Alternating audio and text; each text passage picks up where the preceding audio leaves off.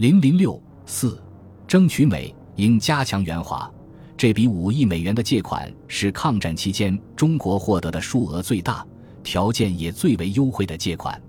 这一方面是中国军民在世界反法西斯战争中做出了重大贡献，以及由此而带来的国际地位提高的结果。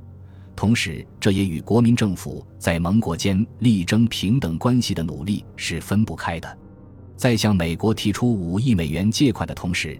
国民政府在一九四一年十二月末也向英国提出了借款要求，希望英国能向中国提供一亿英镑，并也提出了不提供担保的要求。中国驻英大使顾维钧接获政府指令后，先后与英国外交大臣、财政大臣会谈。强调此一借款对于挽救民众之心理极为重要，请英方着眼于双方的政治关系予以重视。英国政府虽对顾维钧的说辞颇动容，且态度颇佳，但并没有立即给予中国肯定的答复。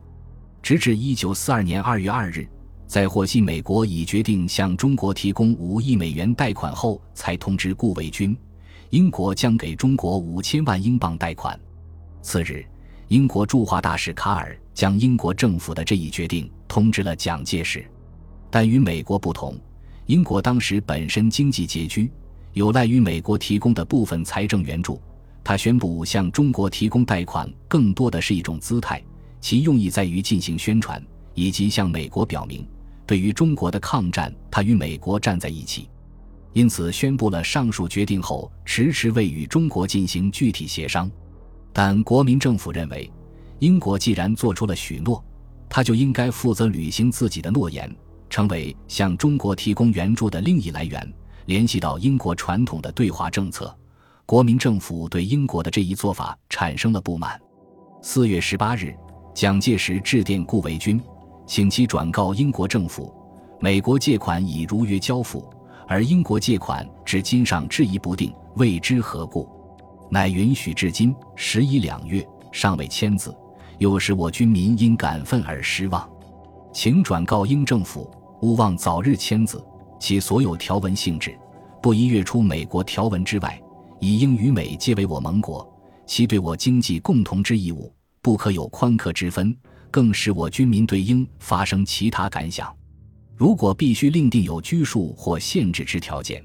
则中国为两国感情与战友关系计。不敢接受，不如不借之为欲。唯无论借与不借，皆应从速决定，并正式宣布为要。在中方的催促下，五月十三日，英国外交大臣艾登向顾维钧送交了英方修订后的借款合约草案。该草案的主要内容是：英国政府应中国政府之要求，准备以五千万英镑借予中国，但以在英镑区内购买战争必需品为限。并以其中一千万英镑担保中国发行国内公债，至于其他用途，需事先由两国政府洽商同意。显然，这一草案与蒋介石关于中英借款协议不宜越出美国条文之外的要求相差甚远。接到英方草案后，顾维钧和国民政府财政部次长郭炳文与英方交涉，希望按中方要求再加修订。五月三十日。顾维钧还专程赴艾登寓所进行商谈。六月三日，他又在艾登的安排下与英国首相丘吉尔会面。虽然英国对草案又做了些局部修改，但仍无法使中国满意。七月二十日，蒋介石致电顾维钧，请切勿对英在提借款与发起驻华事，此不仅徒增国耻，而不耻为人愚弄。无论如何，勿再求助为要。中英关于借款的交涉就此陷入僵局，直到一九四四年五月二日，抗日战争已进入后期，中英才达成财政援助协定，英国最终同意向中国提供五千万英镑的援助，但实际上，中国只使用了八百一十万英镑，而且其中有三百万英镑还是在一九四五年底使用的。一九四二年上半年。国民政府还开展了积极争取美国租借物资的外交活动。一九四一年三月十一日，美国通过租借法案。同年五月六日，中国成为有资格获取租借物资的国家。此后，美国援华的租借物资陆续运往中国。据国民政府的统计，至一九四二年五月下旬，中国获得的租借物资既有枪械、子弹、飞机、通信及医药器材等，共六千五百吨；兵工材料、卡车及零件十四点三万吨，铁路材料五万吨。但是，这些援助对于整个中国战场来说是远远不够的。国民政府希望美国能提供更多的租借物资。一九四二年六月二日，经过中美双方的多次磋商，国民政府外交部长宋子文和美国国务卿赫尔签署了中美租借协定。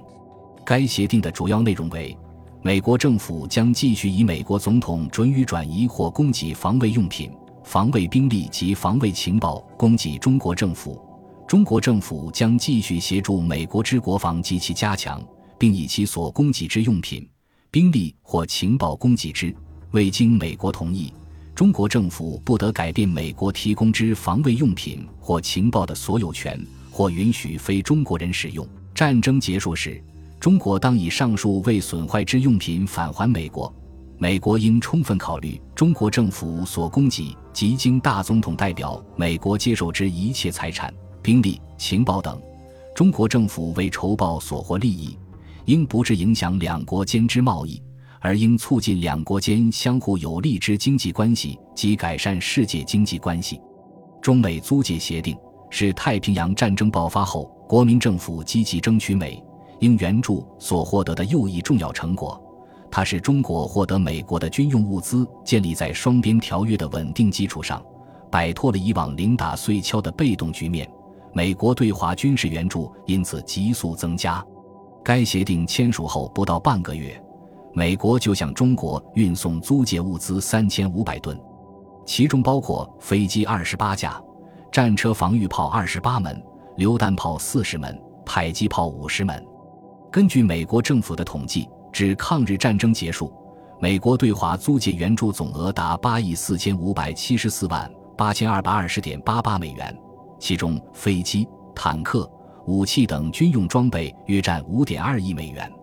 战后，除两千万美元需偿还外，其余一概作为无偿赠与。